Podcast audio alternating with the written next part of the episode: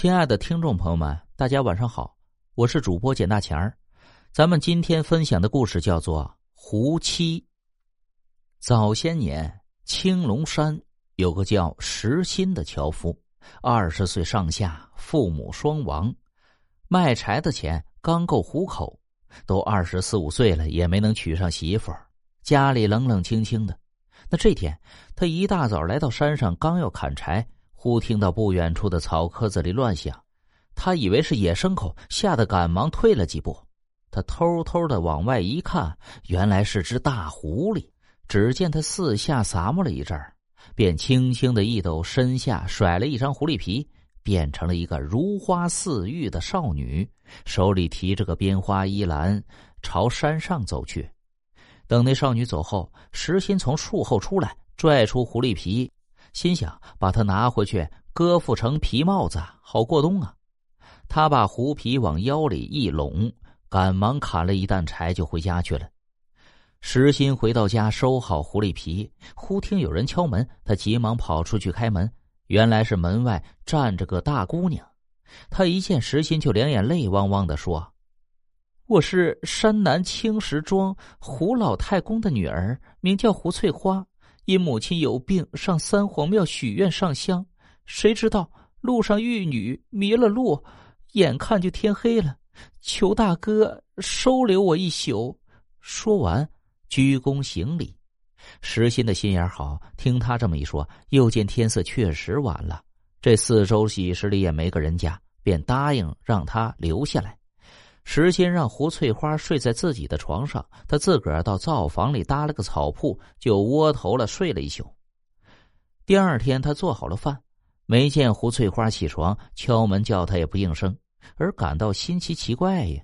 推门一看，只见胡翠花脸色苍白，躺在床上直打滚这一下可把石心给吓懵了，忙上前扶起他，问他怎么回事好半天，胡翠花才睁开眼睛，有气无力的说：“好心的石大哥，我昨天遭遇得了病，怕是不行了。”石心一听着了急，说：“不要紧的，你先躺着歇会儿，我这就下山去给你买药。”胡翠花摇了摇头说：“那些药治不好我的病。”石心急得直搓手，那可怎么办呢？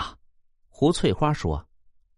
石心大哥呀，你要真心救我，就求你拿着我头上的金钗，到三皇庙背后石碑前叫三声“天灵地宝现丹来”，那石碑就会裂开，露出一方石匣，那里面有三丸丹药，是我父亲当年炼好存放的。你把它拿来，我吃下就会好的。时辰晚了，我就活不成了。石心听完也顾不得细问，急忙跑到三皇庙背后，在古松下真有一个石碑。他刚把金钗插进去一叫，只听轰隆一声响，露出一方石匣。他打开石匣，取出丹药，转身就往回跑。等到家一看，胡翠花只剩下一口气了。石心赶忙化开丹药给他灌下去。哎，这药还真灵，不到半个时辰，胡翠花就病好如初了。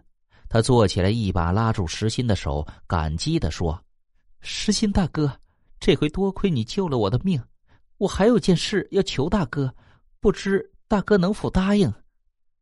石心忙说：“有啥话你只管说吧，只要我能办就行。”胡翠花低下头，不好意思的说：“这回我为了活命偷出了父亲的丹药，我回家他绝对不会轻饶我。”我看大哥是个诚实忠厚的人，想与你结为夫妻，以报救命之恩。大哥要是不答应，我只有死路一条了。说着就哭了起来。石心有心推脱，一看胡翠花伤心的样想他一定是有难处，就答应了。自打石心和胡翠花成了亲，小两口恩恩爱爱，日子过得越来越好。转过年来，生了个大胖小子，石心更加欢喜。这天，他忽然想起那回捡来的狐狸皮，就找出来让媳妇给做个皮帽子戴。他到后园的青石板下取出那张狐狸皮，喜滋滋的拿给胡翠花看。没想到胡翠花一见到那张狐狸皮，变了脸色，泪如雨下。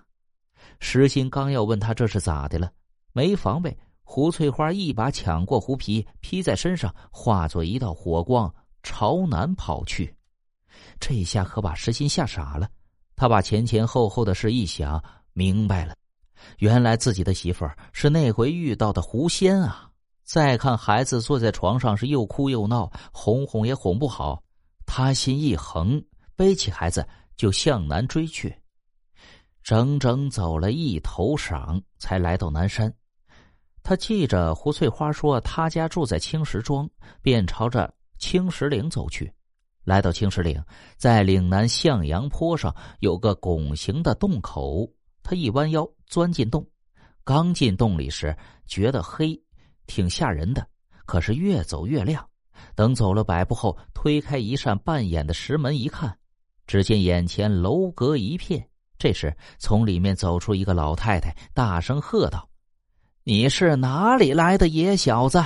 到这儿来干什么？”石心说。我是来找我媳妇的，老太太问：“她叫啥名儿？”胡翠花。老太太把石心领进一座大厅，一招手，进来一水儿的九个仙女，齐刷刷的站在老太太面前。老太太冷冷的盯着石心一眼，说：“小伙子，我的九个女儿都在这儿，你看哪个是你媳妇儿？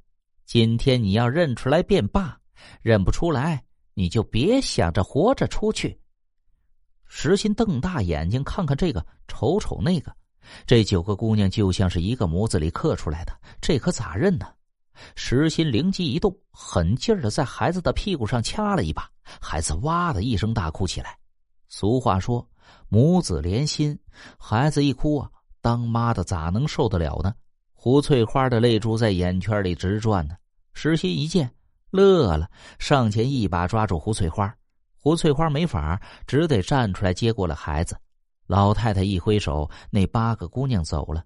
这时，老太太把胡翠花叫过来，说：“这也是你们的缘分，我就成全你们，让你们全家团圆，回家过日子去吧。”石心和胡翠花忙跪下磕头，随后小两口领着孩子高高兴兴的回家去了。